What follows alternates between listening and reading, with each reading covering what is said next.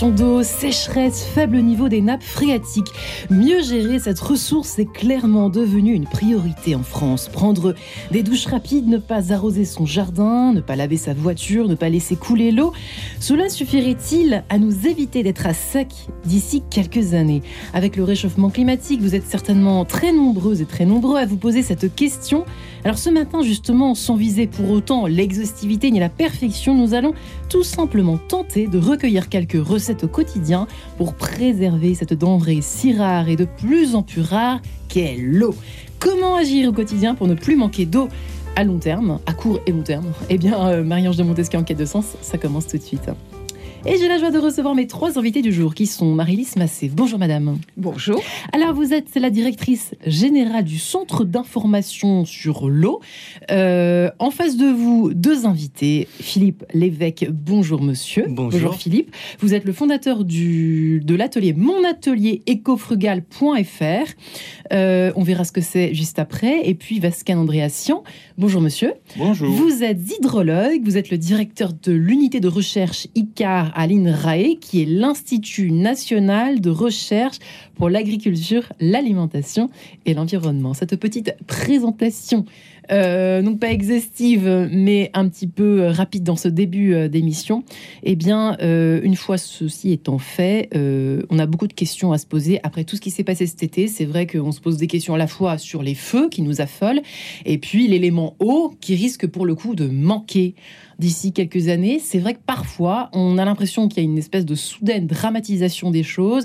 Euh, est-ce qu'il y a, euh, selon vous, les uns les autres, vous n'êtes pas obligé d'être d'accord là-dessus, euh, des désaccords parfois entre vous, les experts, autour de ces questions d'eau. Est-ce que le fait, effectivement, ça c'est la question qu'on se pose et que j'aimerais bien vous poser en début d'émission, de prendre des douches plus courtes, de faire attention à pas son jardin quand il fait l'été, etc., etc., toutes ces petites choses du quotidien, est-ce que vraiment, vraiment, vraiment, euh, ça a un effet, selon vous, à long terme? J'ai envie de m'adresser d'abord à l'hydrologue que vous êtes, Vascan Andréation. Eh bien, alors, moi j'ai deux réponses à vous apporter. D'une part, je pense que même si ça n'a pas un effet, si ça a un sens, euh, eh bien, on peut le faire. Parce que voilà, si je voulais vous répondre en tant, en tant qu'hydrologue, euh, un hydrologue, c'est quelqu'un qui, compte l'eau. On passe son temps à compter l'eau. Euh, si je vous parlais en litres, en mètres cubes par seconde, dans les rivières, etc., en ressources en eau de la France, en fait, il y, a tellement d'eau en France, on est tellement riche qu'on peut tout à fait écarter d'un revers de la main toutes les mesures d'économie en disant oui, ce n'est pas vraiment à la mesure des, des, problèmes. Donc, moi, j'aurais tendance à vous dire, euh, si, ça a un, si ça a un sens, euh, faire de petites économies, c'est bien. Ensuite, voilà, si vous me demandez en tant qu'hydrologue de m'exprimer sur un système, sur quelque chose comme la sécheresse, ben, il faut que je vous dise, il y a, pour moi, la sécheresse, elle a plusieurs dimensions. La sécheresse, elle peut concerner les rivières. Alors, moi, je, je, regarde surtout les rivières. Ce qui nous a beaucoup affolé d'ailleurs, nous les Français cet été, on a l'impression que bah, c'est aussi les médias qui nous ont que les rivières, fait zoomer là-dessus. Les rivières à sec, c'est affolant quand on les voyait. les rivières à sec, c'est vrai que c'est affolant. Les, les puits à sec, ça se voit moins donc les nappes souterraines, en fait, on nous disait qu'elles étaient basses. D'ailleurs, en fait, elles n'étaient pas basses partout. Par contre, par contre, cette, sécheresse, on peut peut-être commencer par dire la sécheresse qu'on a connue cet été, qu'on connaît encore d'ailleurs, c'est une vraie sécheresse qui est importante. On la compare à la sécheresse de 1976. Si vous avez des auditeurs un peu âgés comme moi, euh, peut-être que vous, peut-être qu'ils s'en rappellent de cette sécheresse de 1976. Et nous, en fait, à INRAE, on s'est, on s'est dit, ben, on va déjà comparer, on va déjà regarder les mesures qu'on a euh, dans les rivières ou dans les nappes phréatiques, et puis on va regarder si ça se compare. Et en fait, on a, on a vu que c'était tout à fait comparable, que c'était un petit peu moins euh, intense à l'ouest de la France. Hein, cette année, c'était un peu moins grave, mais c'était un peu plus grave à l'est de la France. Donc, globalement, globalement, c'est comparable. Vous êtes en train de nous expliquer, si je comprends bien, qu'en fait, il n'y a pas vraiment, euh, là pour le coup, d'évolution. C'est des cycles un petit peu. C'est ça que vous êtes en train de nous dire entre les lignes ou pas? Non, Après, je, vous donnerai la parole. Non, non, non, je vous ai pas dit qu'il y avait, je vous ai pas dit qu'il y avait des cycles. je, je, vous ai dit que moi, moi, je regarde les choses sur le long terme. D'accord. Parce que c'est voilà, c'est mon un hydrologue, il travaille sur les, sur les crues, sur les sécheresses rares. Les choses rares, c'est les choses qu'on a observées il y a éventuellement très longtemps, et des fois qu'on n'a jamais observé. Mais cette fois-ci, une sécheresse comme celle-ci, on en avait observé. Et en 1976, euh, c'était une sécheresse très comparable. Euh, donc, mais les auditeurs vont, vont, vont sans doute euh, ruminer en disant non, non, mais moi j'étais là en 76 et, voilà dans près de près de Nice c'était plus c'est plus grave cette année. C'est vrai. Mais mais voilà il faut c'est vous voyez c'est quand même il y a quand même une, une chose. Alors c'est rassurant ou pas mais, mais c'est la réalité. Euh, des sécheresses, la Terre, elle en, a, elle en a toujours vu, elle en verra encore. Et la sécheresse que nous avons vue cette année, c'était pas une sécheresse qui était euh, exceptionnel, c'était pas du jamais vu. Hmm. Les températures, il y en, avait qui étaient jamais vues. Voilà, et, ça, là, ce qu'on nous apprend ce matin, euh, les infos délivrées par Simon Tadro à l'instant, effectivement, selon le climatologue Jean Jouzel, des étés plus frais ou normaux pourraient exister dans le futur, mais la chaleur de 2022 deviendra la norme. Alors là, euh, Marie-Lise Massé, il y a quand même urgence. Parce que la sécheresse, ça sèche. ça assèche aussi, mine de rien. Oui, mais c'est vrai qu'il faut raison garder, comme on dit. Euh, moi, j'entends parfaitement ce, que dit monsieur et, et je pense qu'il est bien placé pour, euh, pour le dire. N'empêche que euh, n'empêche que on n'avait jamais eu autant de départements euh, qui sont en crise. Euh, n'empêche que il y a deux ou trois ans, on a quand même été étonné que, par exemple, dans le Nord, ils gardent des, arrêtés sécheresse jusqu'en novembre. Il y, a, quand même des il y a quand même des signes qui sont un peu étonnants pour revenir euh, au, geste, alors je pense que très généralement, en fait, ce qu'on demande, c'est pas d'économiser euh, l'eau. Et parce que pourquoi je dis ça? Parce qu'en en fait, on peut pas arrêter les usages. L'eau, elle est, elle est partout. Mmh. On s'en sert pour tout. Euh, si on ne se sert pas d'eau, je dirais, euh, nos sociétés n'existent plus et, je pense que euh, notre nature et, nous-mêmes n'existerions pas. On est bien d'accord. Euh, donc, ce qu'il faut, c'est organiser, selon moi, les usages. Organiser, que chacun prenne sa part, y réfléchisse, qu'on aille vers la sobriété. Enfin, les acteurs de l'eau, ça fait euh, euh, déjà des mois qu'ils parlent de sobriété, hein, avant qu'on en parle pour l'énergie plus, plus largement. Donc, ça veut dire ne pas gaspiller. Et pour revenir euh, aux consommateurs, alors bien évidemment, les solutions, il y en a déjà, il y en aura, parce que la recherche, la technique, elle va avancer. Hein. donc, il faut pas se figer à aujourd'hui et mourir de peur aujourd'hui. Voilà. Euh, je rejoins là ce que dit un peu en filigrane mm. euh, monsieur. Euh, mais il faut quand même agir, il faut peut-être mettre la pédale d'accélérateur. Et pour revenir aux consommateurs, certes, ils ne consomment que 25% de toute l'eau potable, certes. Sauf que je pense que c'est important qu'ils prennent sa part. Mm. Déjà, pour moins peser euh, sur, euh, sur l'eau douce, hein, et puis voilà, l'utiliser comme, comme tout le monde raisonnablement. Mais je pense aussi que le consommateur, c'est un levier. Et je me dis, que si on lui demande à lui de faire attention, de ne pas gaspiller, d'avoir les bons gestes, il va être un levier parce qu'il va être un observateur de ce que font les autres usagers. Et il sera donc en droit de dire attendez là, euh, d'ailleurs, il le dit déjà hein, dans nos, études, il le dit, il veut bien être économe, mais il veut que les autres le fassent aussi. Les autres, c'est les industriels, les agriculteurs Les industriels, les agriculteurs, euh, les collectivités qui utilisent de l'eau, enfin, tous les, tous les usages, en fait. Donc, je pense que de hum, qu'il économise lui-même, mais ça, ça, va le rendre un peu acteur. Hum. Déjà, il va se sensibiliser au problème de l'eau, il va mieux comprendre la gestion, il va peut-être pouvoir participer, monsieur nous le dira tout à l'heure, sur son territoire. Euh, et puis, il va peut-être un peu, euh, d'une manière ou d'une autre, un peu secouer les puces euh, au travers des associations ou au travers son maire. Alors, vous qui êtes justement, merci beaucoup Marie-Lise pour cette introduction, Philippe Lévesque, vous qui êtes dans le concret des choses, du quotidien, justement, vous êtes bien placé pour en parler ce matin dans notre émission. Est-ce que vous avez cru voir, entreapercevoir ou constater un changement peut-être de comportement, une amorce de changement de comportement depuis cet été ou c'était au cours de l'été que nous avons vécu euh, ou pas? Vous sentez quelque chose qui tourne Malheureusement, non, à, ce stade. Alors, la prise de conscience, je pense qu'elle s'accélère. Hein. Aujourd'hui, entre.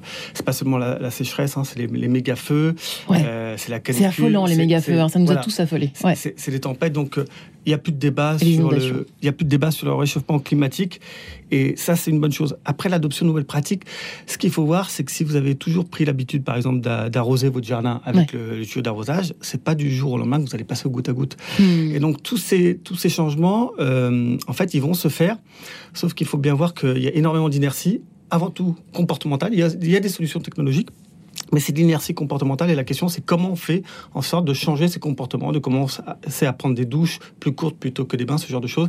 Et c'est ce sur quoi euh, mon atelier Ecofrugal travaille en fait, c'est vraiment euh, changer les, comportements via le mimétisme social et l'intelligence collective.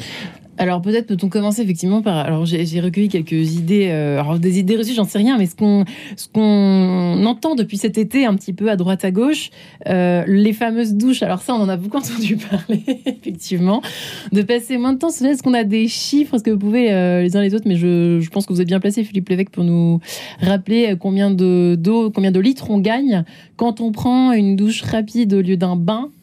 Euh, vous savez, on a, on a des, des, idées un petit peu de. Oui, alors je suis venu avec, avec, des chiffres, bien sûr, parce que je pense que les zéros, ça parle plus peut-être aux gens que, que, les, les, litres. Les euros et les zéros. Exactement. Euh, ça, ça, me fait penser que, en fait, je pense pas qu'on quand on parle de réduction de consommation d'eau, ça parle forcément aux gens, les litres d'eau. Par contre, quand on parle d'économie, en fait, euh, monétaire, là, ça parle. je voudrais quand même rappeler une chose, c'est que le prix moyen du mètre cube d'eau en France il est autour de 4 euros. 4 euros le mètre cube. Alors, il y a énormément de variations. Je pense que vous êtes bien, au centre d'eau, vous êtes bien placé pour le savoir, mais, mais en moyenne, c'est autour de 4 euros. Mm. Et la consommation moyenne, c'est 150 litres d'eau par jour et par personne, ce qui fait 55 mètres cubes par an, ce qui fait 200 euros à peu près par an et par personne. Donc il faut bien voir que à chaque fois qu'on qu par, personne, hein, pas par famille, parce que vous rajoutez du coup à chaque fois les, membres de la famille. Par personne. Il faut bien voir que quand on agit, en fait, on va en tirer un bénéfice financier vous allez en tirer un bénéfice financier. Donc les, solutions dont, dont, dont, on va parler, en fait, à chaque fois, elles ont quand même un, intérêt, c'est aussi euh, financièrement. Le porte-monnaie, toujours, c'est là. économies, le porte-monnaie. taper sur le citoyen. porte-monnaie. donc pour répondre à votre question sur le douche versus euh, bain, un bain, c'est à peu près 150-200 litres d'eau. J'ai fait le calcul, si vous, parce que dans, le bain, en fait, l'eau, c'est pas seulement le seul coup, c'est l'eau chaude sanitaire. Il faut réchauffer l'eau, et ça, beaucoup de gens l'oublient. Uh-huh. Donc, à chaque fois que vous économisez l'eau chaude sanitaire, vous économisez pas seulement l'eau, vous économisez l'énergie. C'est un sujet actuellement. Et donc, un bain, en général, s'il est chauffé, on va dire que l'eau est chauffée avec un chauffe-eau électrique, c'est à peu près 1,50€. 1,50€ le bain. Vous imaginez, si vous êtes une famille avec des enfants, chacun prend son bain, ce que ça représente. Si vous prenez une douche, c'est à peu près 60 litres d'eau. Sauf que, on va en parler, euh, une, douche aujourd'hui, en fait, 60 litres d'eau, ça reste considérable. Vous pouvez prendre une éco-douchette. Qu'est-ce que c'est qu'une éco-douchette? Alors, une éco-douchette, c'est en fait, c'est une, c'est une, une douche et un dispositif pour réduire en fait euh, le débit d'eau sans sans altérer l'effet tonifiant. En fait, il y a un, petit Et donc ça se met où? Et en fait, c'est vous achetez le, ce pommeau de, douche. C'est un pommeau de douche. Ouais, voilà, ça, ça, coûte 20 euros et ça va vous permettre de faire énormément d'économies puisqu'en fait vous allez réduire le jet d'eau de 12 litres euh, quand l'eau sort à 3 bars, à 5 litres. Donc, ce qui fait qu'une douche, si on considère que la douche dure 5 minutes, au lieu de faire 60 litres d'eau, ça va faire 25 litres d'eau. Vous économisez à la fois de l'eau et aussi de l'énergie. C'est pas un jet ridicule, c'est quand même. Ah non, non, Alors là, j'insiste bien, je suis moi-même utilisateur de l'éco-douchette. Et le principe, en fait, c'est l'effet Venturi. En fait, je vais pas aller trop dans le détail. Et l'effet tonifiant reste le même. C'est exactement ça. Ah oui, tonifiant, c'est ça, c'est le jet. Et, donc, c'est la puissance de l'eau est peut-être euh, moins, moins forte, mais il y a un effet tonifiant qui est exactement pareil, le, ressenti exactement donc ça, Ça peut être une bonne idée, par exemple. C'est plus qu'une bonne idée, c'est un indispensable selon moi. Mm. C'est 70 euros par an par personne d'économie. 70 euros d'économie par an et par personne. C'est considérable. Voilà, vous imaginez, dans un foyer 4 personnes, c'est 280 euros potentiellement d'économie. Voilà. Après, il y a plein de choses qu'on peut faire aussi. On peut mettre également un petit, un petit sablier, un petit minuteur, ce genre de choses. Mais voilà, réduire en fait. Ah oui, tiens, je vais penser à ça. tout simplement. Mais voilà, voilà un premier exemple pour parler, pour parler de, de, la douche, sachant que le bain, en fait, c'est un, un luxe C'est un luxe pour des questions financières, mais aussi, et si on fait un bain, bah, dans ce cas-là, si on a plus des enfants, bon, Et puis on peut- rajoute de l'eau. hein. Moi, je la connais celle-là. hein. Voilà. Quand c'est froid, on rajoute de l'eau. Chaude. on peut, on peut faire le même bain. monstrueux, les bains. Le même bain pour plusieurs enfants. Voilà, c'est la rentrée scolaire. On vous baignez vos enfants, vous baignez plusieurs, euh, plusieurs enfants dans, dans le même bain. Voilà, c'est un, Oui, un bon, bon ça c'est le grand classique, Voilà. mais c'est un bon début, effectivement. Euh, alors voilà pour les, pour les balais. Ça vous fait sourire un petit peu J'ai toujours peur du regard de Vasken, parce que j'ai Non, non. Je trouve ça il vachement- trouve ça ridicule. Comment est-ce qu'il trouve ça, Vasken Non, non, non, je trouve, Bon, je trouve Moi, je trouve que c'est une bonne prise de conscience quand même. c'est- euh, super important. Ouais.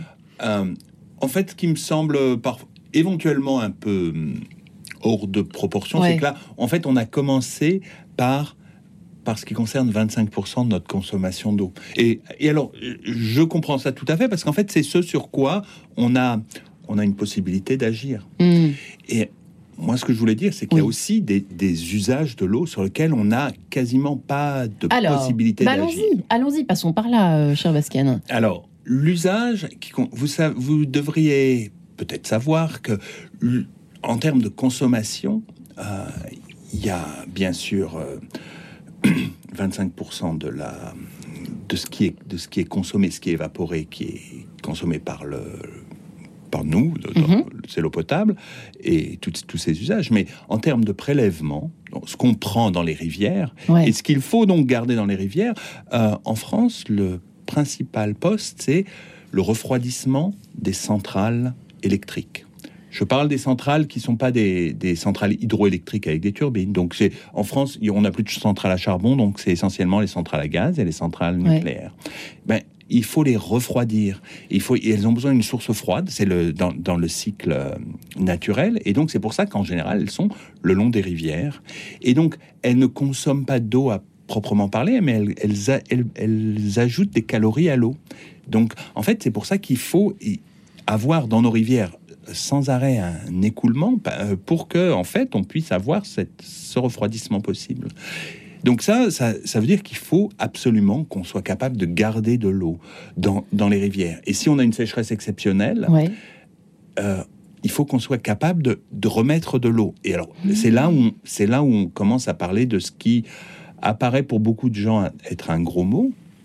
Pour moi, pour moi, moi, je suis voilà à la- l'origine, je suis un ingénieur, donc pour moi, c'est pas un gros mot, mais mais les barrages euh, dont qu'on a en France, les barrages réservoirs euh, qui permettent de stocker de stocker de l'eau pendant pendant l'hiver, eh bien, ils, ils sont Ça indispensables. pourrait faire pour- survivre les rivières, en quelque sorte, un peu ça. pour faire, voilà, pour passer des sécheresses. C'est vrai que, voilà, au siècle dernier, on n'avait pas toutes ces centrales, donc on pouvait très bien vivre Ouais. sans. hein. C'est ça aussi, Euh, tout ce- Et puis, voilà, regardez, regardez Paris aujourd'hui, la Seine, elle est pas loin d'ici.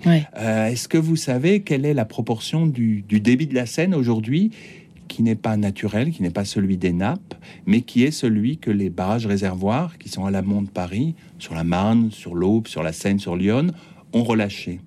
C'est plus de la moitié.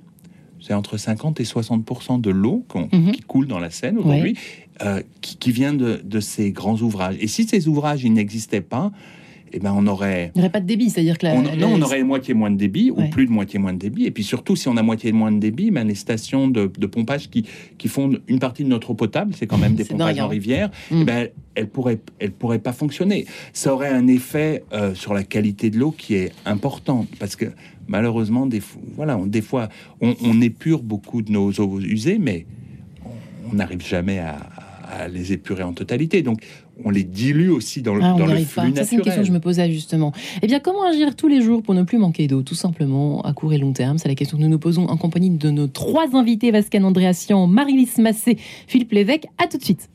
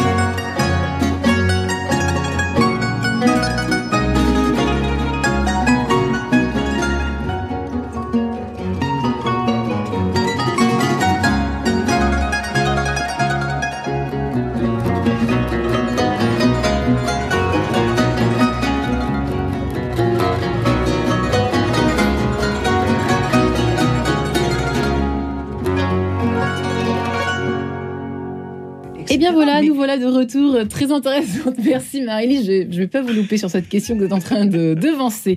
Comment agir au quotidien pour ne plus manquer d'eau? Nous sommes en compagnie de nos trois invités. Marie-Lise Massé, directrice générale du Centre d'information sur l'eau, dont elle dira peut-être un mot euh, dans le courant de l'émission. Vasken Andréassian, hydrologue, directeur de l'unité de recherche ICAR à l'INRAE, qui est, je vous le rappelle, l'Institut national de recherche pour l'agriculture, l'alimentation et l'environnement.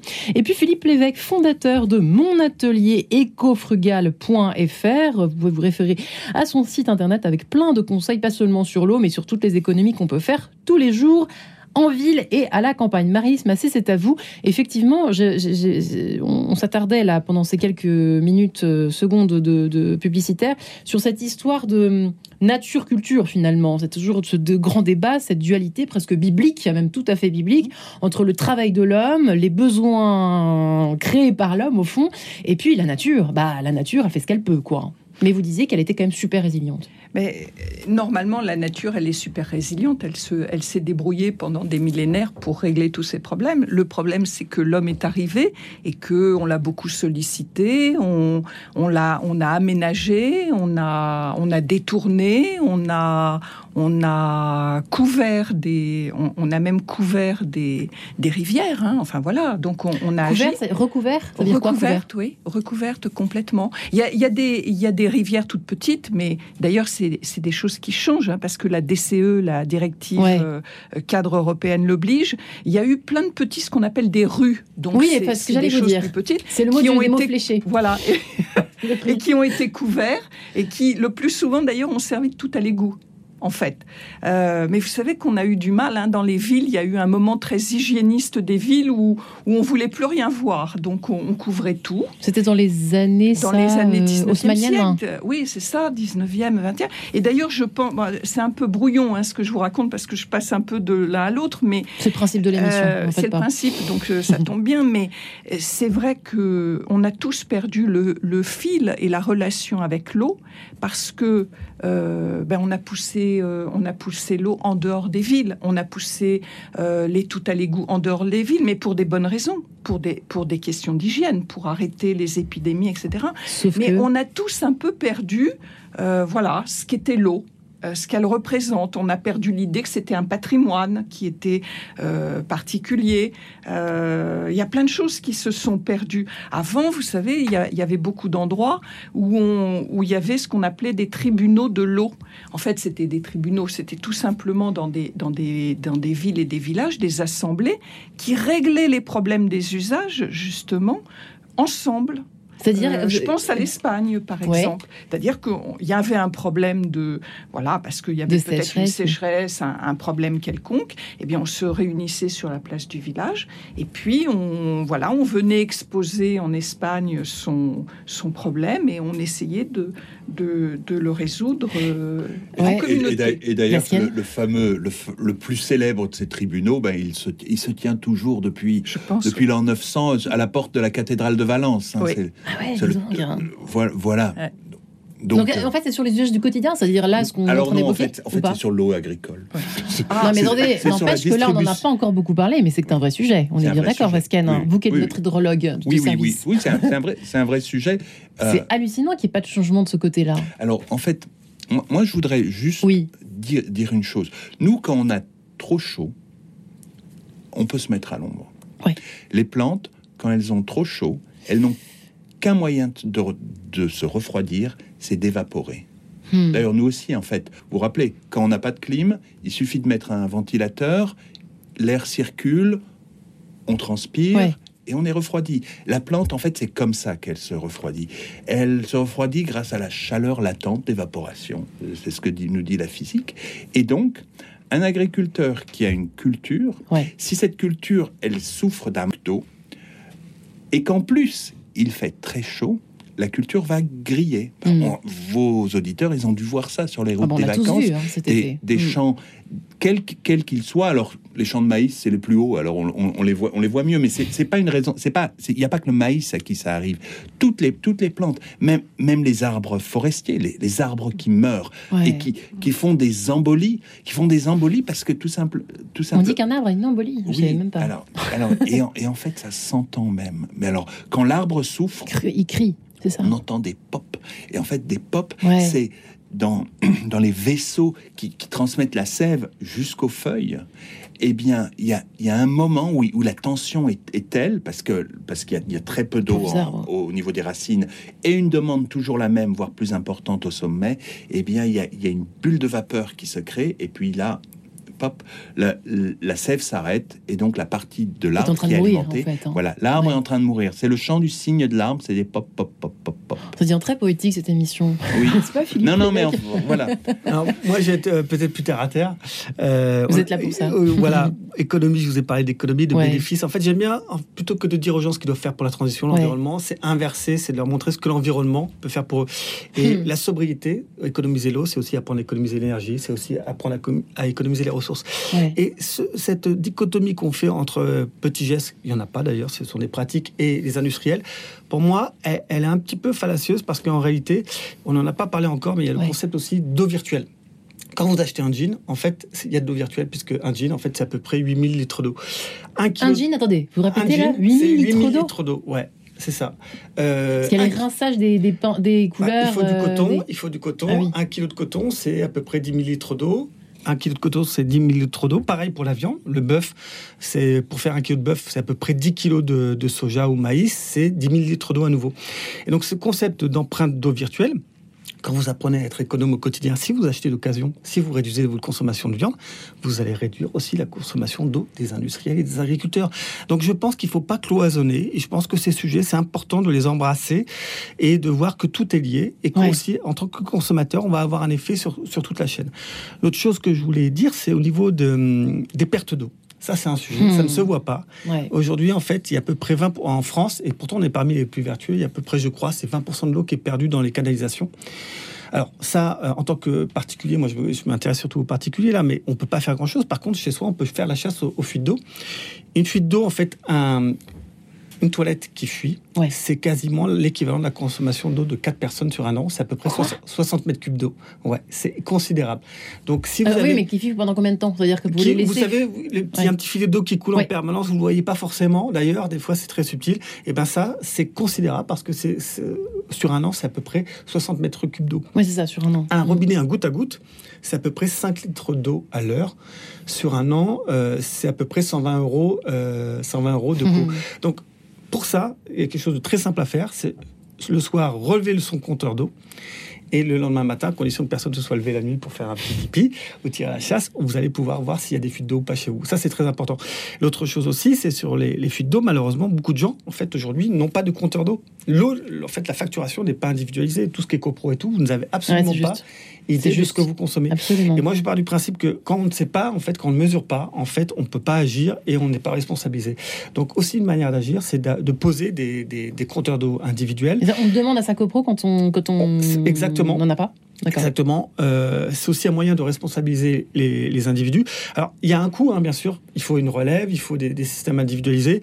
Euh, moi, ce que j'ai remarqué, c'est que le coût est amorti à partir de 50 euros d'économie par an. Donc, 50 euros, voilà, c'est euh, vous faites à peu près, si vous faites 10 mètres cubes d'eau par an, vous allez économiser le, la pose des, compteurs. Et une dernière chose, la technologie peut nous aider. Aujourd'hui, il y a la télé-relève.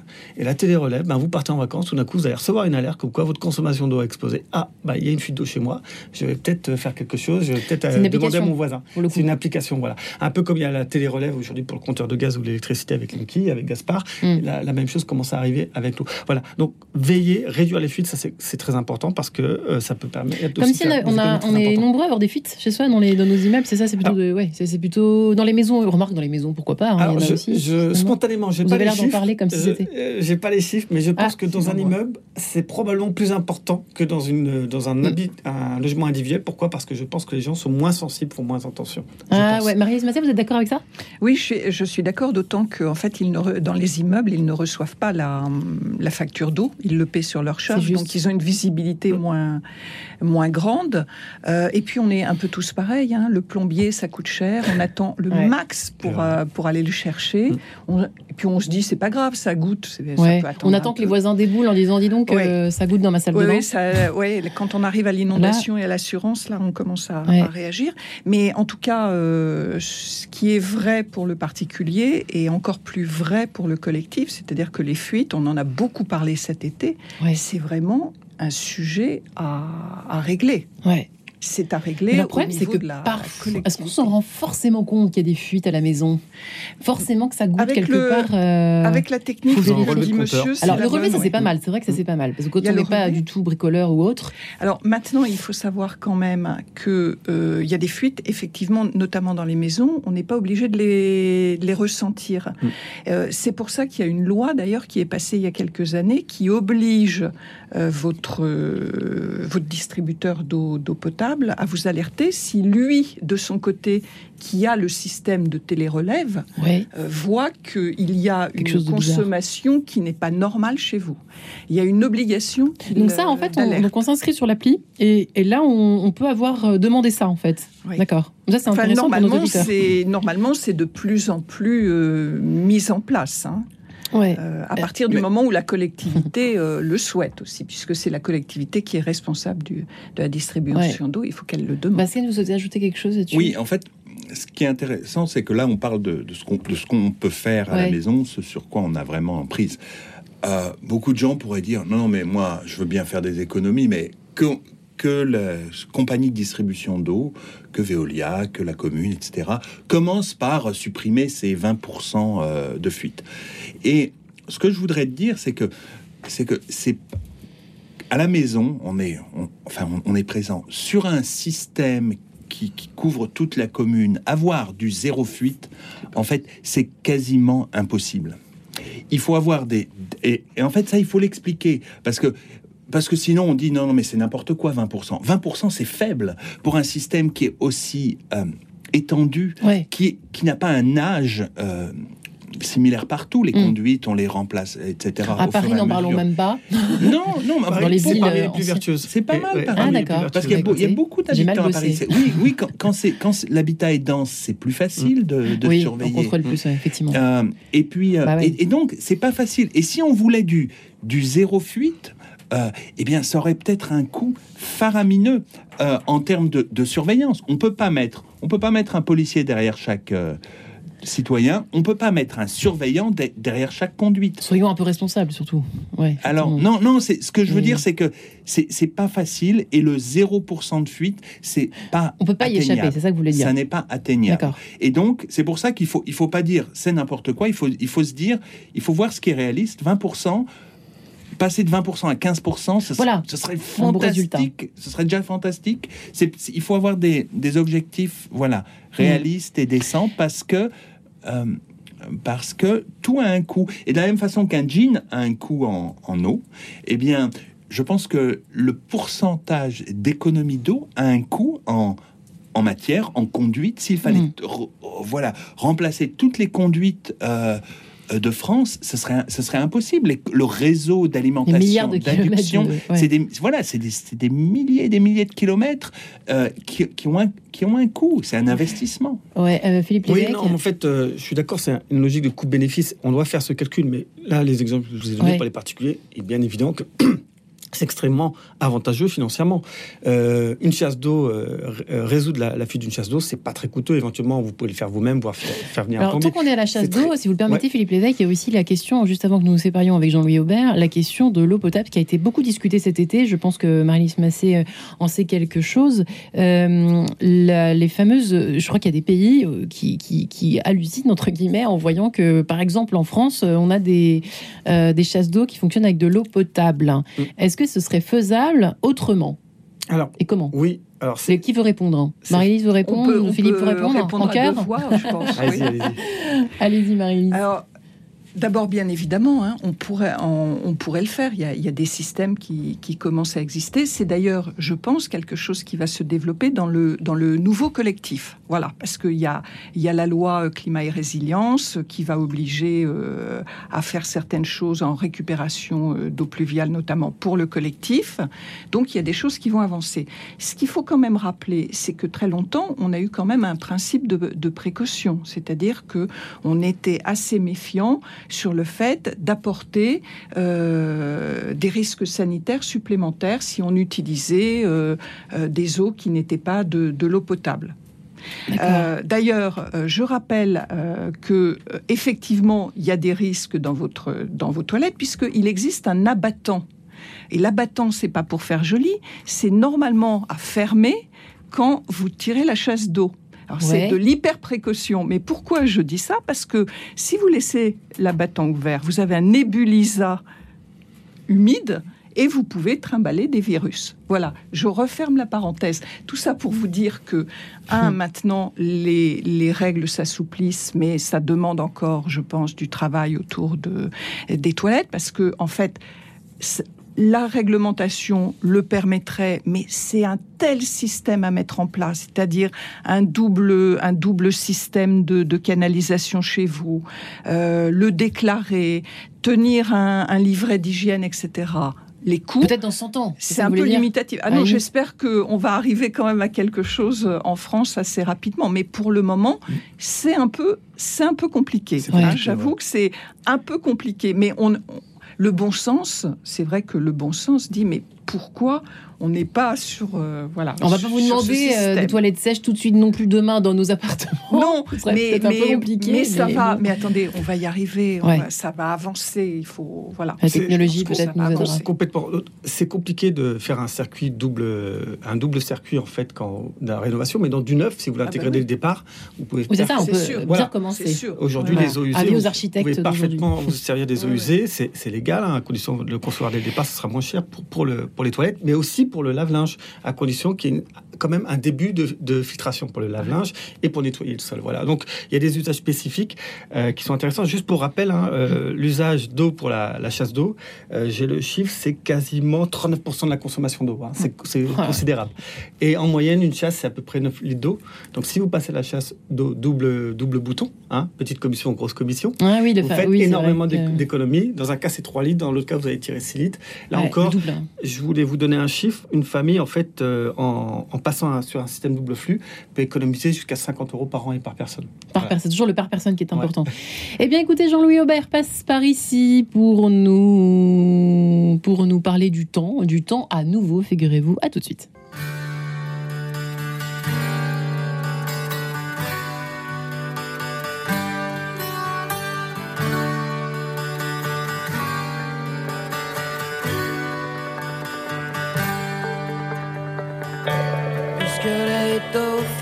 Sont des rois. Seul le silence s'impose.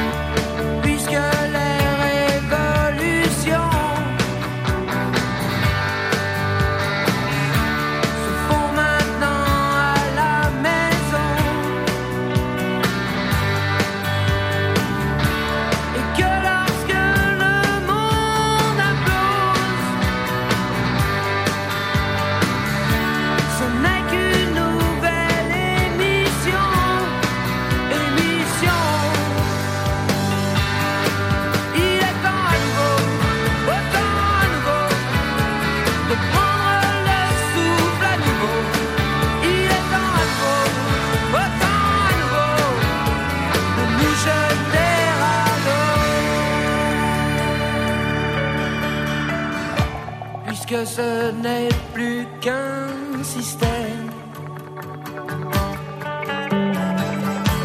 Et sa police américaine.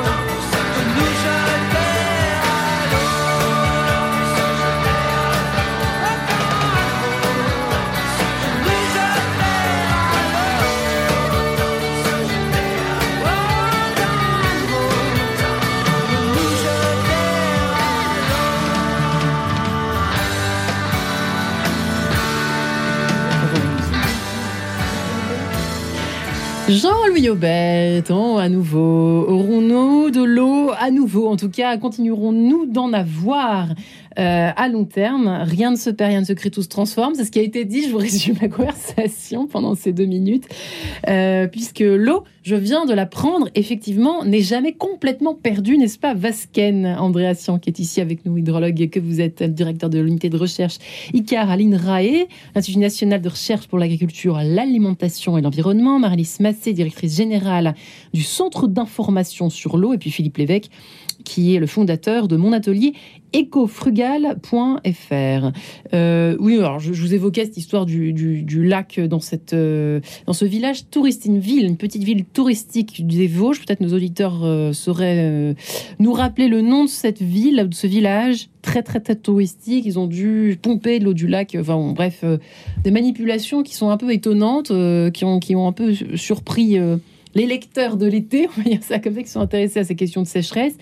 Euh, mais c'est vrai que tout ça est un peu parfois inquiétant, se dire on n'est pas prêt, quoi. On a l'impression qu'on est, on n'est pas prêt à affronter. Ou alors c'est très Moi- médiatique. Moi, moi, je Pascal, pense, moi, vous je êtes inquiet ou pas? est- Je vous ai pas posé la question, Non, moi, inquiet? moi, je, moi, je suis pas inquiet. Vous n'êtes pas de nature très inquiète. Non, mais moi je pense qu'on est, on est, on est plus, on est, on est, on est plus préparé euh, qu'il y a 50 ans. Par exemple, à, euh, avant la création de ces fameux grands barrages sur la Seine, la Marne, Hum, l'Aube vous et. Oui. qui ont été construits entre en, le dernier a été mis en service sur l'Aube en 90. Hum. Ben, en fait, la- l'alimentation en eau de, de Paris était plus sensible, était plus en danger en cas de grande sécheresse. Aujourd'hui, on a quand même une assurance.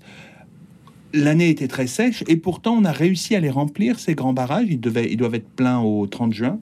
On a réussi à les remplir à 90%. C'était pas mal, malgré la, la sécheresse qui était précoce. hein. Ouais. Dès cet hiver, on, a- on avait, et, dès le printemps, on a eu une sécheresse. Et donc là, actuellement, grâce à ces grands barrages qui étaient à plein à 90%, ben, il y a de l'eau dans la Seine. Donc plus de la moitié de, de l'eau qui coule dans la Seine, elle est apportée par les des lâchers de ces grands barrages et on peut et on peut tenir encore euh, jusqu'à jusqu'à un étiage si, si l'étiage se prolonge et, et est tardif euh, dans l'automne on, peut- on peut encore tenir. Alors on pourra pas tenir indéfiniment hein, s'il ne pleut pas s'il ne pleut pas cet hiver là là ce sera c'est la pluie d'hiver, moi j'ai appris en préparant l'émission, la pluie d'hiver qui compte et pas la pluie d'été. C'est la pluie d'hiver qui est la plus Euh, la, la- la pluie la d'été elle, elle, elle compte pour les, les plantes hein. Ouais, mais nous qui regardons les rivières ou les eaux souterraines, c'est la hein. pluie d'hiver qui, qui compte le plus. Ouais. Parce que les, les barrages réservoirs, ils se remplissent l'hiver. Hum. Euh, euh, en fait, on, sait bien que les, les- les hautes eaux, les hautes eaux hein, chez nous, c'est quasiment toujours l'hiver, sauf en montagne, sauf en montagne où c'est le- l'eau de la fonte des neiges qui et c'est plutôt la crue de printemps, mais Hum, c'est un peu à part. C'est un peu. Euh, Marie-Lise Massé, juste un petit mot justement en passant par les, gr- les grandes villes et les petites villes au niveau du rendement. C'est vrai que c'est pas du tout la même chose.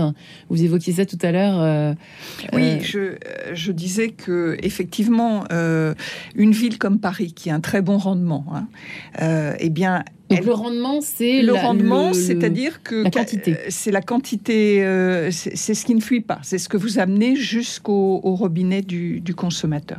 Donc évidemment, euh, euh, les grandes métropoles, les grandes villes ont plus de moyens pour euh, euh, pour ne pas avoir de fuite, mais c'est vrai aussi, et c'est paradoxal, c'est que quand c'est les, les grandes villes qui ont quand même, eh, il leur en reste des fuites, mais les quantités d'eau sont quand même importantes. colossal. Donc euh, Sont, euh, oui, oui. euh, ça maquille un peu du coup oui. ce qui se passe Enfin, après.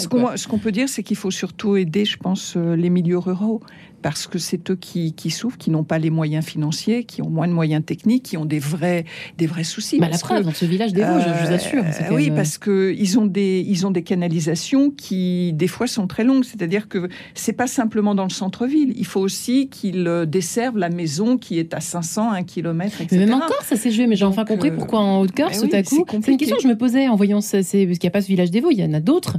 Et notamment, euh, vous avez su, vous avez vu euh, qu'il y avait la panique à bord euh, en Haute-Corse parce qu'il y avait euh, plus d'eau euh, annoncer plus d'eau potable pour euh, je sais pas quoi. Alors je, crois que ça, a été résolu ce problème. Enfin, enfin, ça, ça a été quand même très inquiétant parce qu'on et c'est là où on comprend effectivement au vu Ah de cette oui. explication. Oui, oui, euh, il y a- il y, a des canalisations euh, qui sont très éloignées. Donc, avant de trouver la fuite, et... Philippe. Lévesque, pour terminer l'émission euh, en beauté et surtout en geste au pluriel, il y a l'histoire aussi de laisser couler l'eau. Je pense que ça, c'est un réflexe qu'on a, par exemple, quand on se lave les dents, etc. Vous avez euh, des- encore des gestes à nous, à nous apprendre ce matin euh, Alors, par exemple, l'électroménager, aujourd'hui, vous avez l'étiquette énergie. En fait, l'étiquette énergie, elle prend aussi en compte la consommation d'eau. Donc, par exemple, sur un lave-linge ou un lave-vaisselle, Oui. en fait, vous pouvez regarder aussi la consommation d'eau euh, que représente un cycle. Est-ce que par exemple, quand on fait un- une machine, euh, enfin quand on fait tourner son lave-vaisselle, c'est plus économique que faire la vaisselle à la main? Alors, l'éternelle question, si vous, voulez, si vous laissez couler l'eau, certainement pas. En fait, c'est plus économe de- d'utiliser un, un, un la lave-vaisselle. vaisselle. Si vous utilisez deux bacs, vous êtes très parcimonieuse avec l'eau, à ce moment-là, c'est plus intéressant. D'accord, Après. Après, encore une fois, moi, je pense que la transition, c'est aussi en termes de bénéfices. Si vous faites votre vaisselle vous-même, ça représente quasiment 35 heures par an. Donc, euh, je pense qu'on a autre chose à faire. Et je pense qu'il ne faut, pas se gêner d'utiliser la technologie, surtout Ouais. qu'aujourd'hui, un lave-vaisselle, lave-vaisselle, c'est peu les, les plus modernes, ils, ont, ils consomment moins de 9 litres d'eau. Et on peut même euh, mettre éco- demi, demi euh, lavage pour Alors, deux- et- demi lave-vaisselle. exactement, vous Mm. avez le, le cycle éco. En fait, Éco. le cycle éco, c'est pas seulement l'énergie, c'est aussi la consommation d'eau. Alors, faut regarder sur le mode d'emploi, mais vous réduisez aussi la consommation d'eau. Et puis après, principe, euh, c'est du bon sens de lancer sa machine, euh, que ce soit le lave-linge ou Ouais. la vaisselle, seulement quand c'est plein, bien sûr, parce que à chaque fois que vous lancez un cycle, vous consommez de l'eau. Sur le, le lave-linge. Aujourd'hui, on a entre 50 et 70 litres d'eau par, par cycle. Voilà.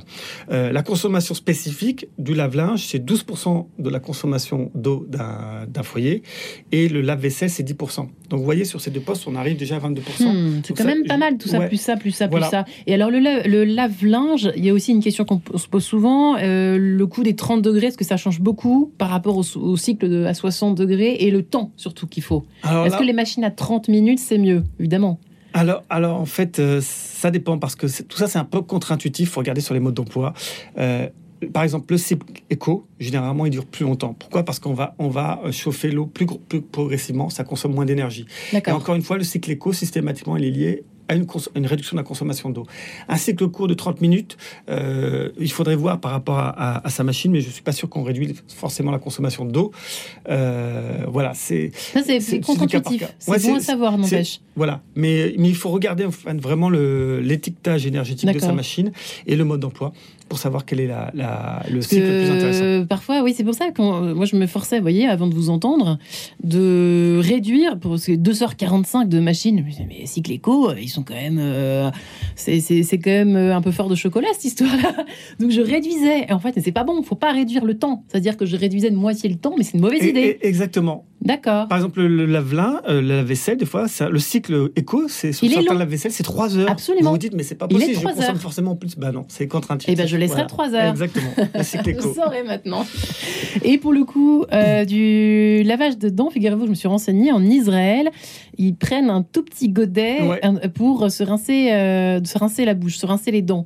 Et nous, on est là, on laisse couler l'eau. hein. Ça, c'est le pire. Le, Pareil, faut quand se, faire ça. quand on se rase et, et éviter de laisser couler l'eau. Et pareil, quand on se savonne, couper, couper l'eau. Voilà. Couper Ça- l'eau. Alors Ça, va- c'est un truc voilà. basique, mais n'empêche qu'il faut le faire, quoi. Exactement. Et peut-être dernière chose sur le, sur le jardinage, hein, c'est à peu près 6% de la consommation d'eau, hein, le, le jardinage.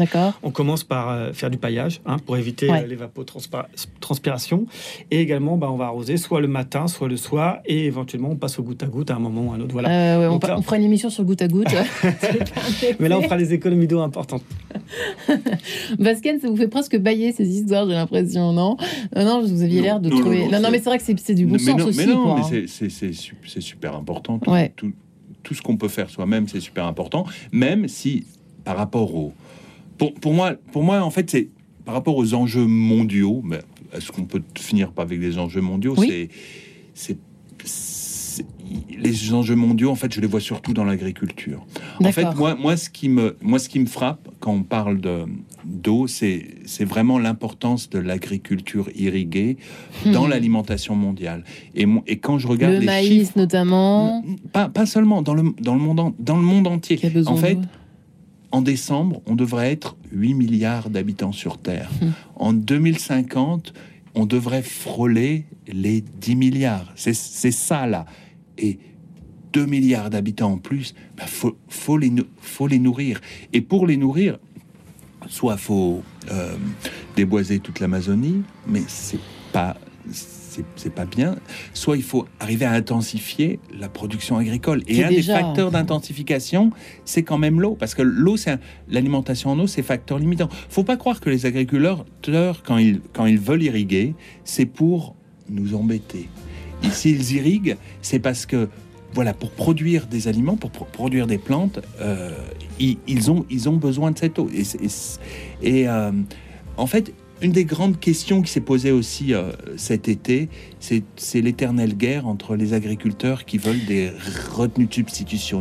On appelle ça des bassines, les gens qui n'aiment pas ça. Et en fait, on peut, dire tout ce qu'on veut, mais l'agriculteur qui veut garantir son alimentation en eau, il, fait, il pense à lui, il pense à sa production. Et, C'est le côté peut-être intensif que vous aurez peut-être euh, sujet, en tout cas, à réflexion pour une prochaine émission. Ça, à mon avis, vous n'y couperez pas, cher ami. Vasquen Andressian, je rappelle, directeur de l'unité de recherche ICAR à l'INRA, Marilyn Massé, directrice générale du Centre d'information sur l'eau. Merci également à vous. Et merci Philippe Lévesque et tous vos conseils à retrouver sur monatelier ecofrugal.fr.